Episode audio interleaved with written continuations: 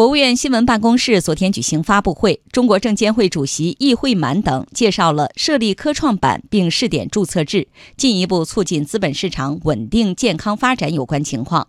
这也是易会满作为证监会新任主席首次在媒体面前亮相。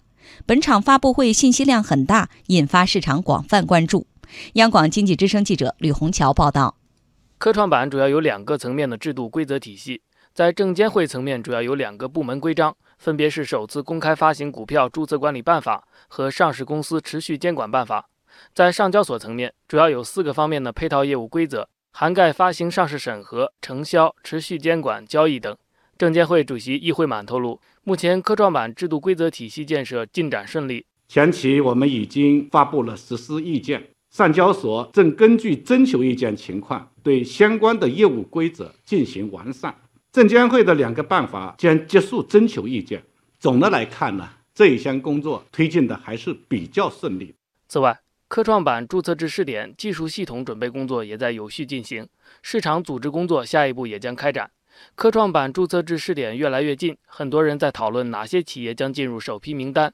不过，上交所理事长黄宏元明确说，目前没有首批名单，只是通过摸底了解了科创企业储备情况。从地理分布来看。北京等科技企业集中的城市储备数量较多。从行业分布来看，新一代信息技术、生物医药、高端制造、新材料等领域储备数量相对较多。有人担心科创板实行注册制会不会导致企业一窝蜂的上市？对此，黄宏元回应：总体来看呢，按照我们科创板的定位和我们的准入条件，以及这些企业自身的一些意愿来看，后备的科创板可以上市的企业的数量啊，还是比较适当的。从这些企业的准备来看呢，也是有快有慢，所以我们初步分析啊，基本有个判断，可能不太会出现大批量的集中申报。什么样的企业可以申报在科创板上市？目前答案已经基本明朗。证监会副主席方星海说，科创板允许没有盈利的企业上市，但同时将实行更严格的信息披露制度，这是设立科创板并试点注册制的一个核心内容。在我们的审核过程当中啊，这是我们主要的审核工作呢，放到上交所。审核人员呢，对相关的这些报上来的材料和要披露的信息呢，要合理怀疑，要充分的问询，而且要问很专业的问题，严格的把关。用一句通俗的话说呢，审核呢要审出一家真公司出来。另外，注册制试点过程中，新股发行价格、规模、股票市值、发行节奏都要通过市场化方式决定，这和现在的做法也有重大区别。券商、会计师事务所、律师事务所等中介机构的责任也都进一步强化。易会满说，这次改革不仅是新设一个板块，更重要的是在发行、交易、信息披露、退市等各个环节进行制度创新，建立健全以信息披露为中心的股票发行上市制度。这对市场角色提出了更高要求、更大考验。比如说，我们发行人充分的信息披露；第二个呢，我们的市场参与方就是我们的保荐人、投行机构。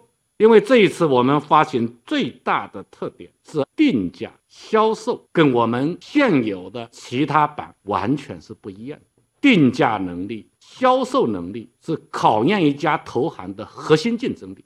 科创板落地后，如果出现一些意料不到的情况怎么办？这方面证监会也做好了心理准备。证监会副主席李超提醒，科创板一系列制度创新也需要磨合期、试验期。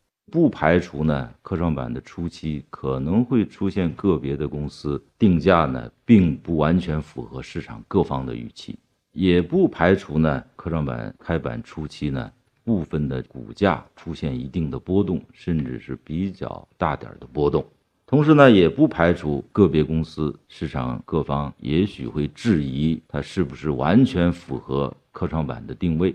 对于方方面面可能会出现的这些问题呢？希望大家呢多给予一定的包容度和宽容度。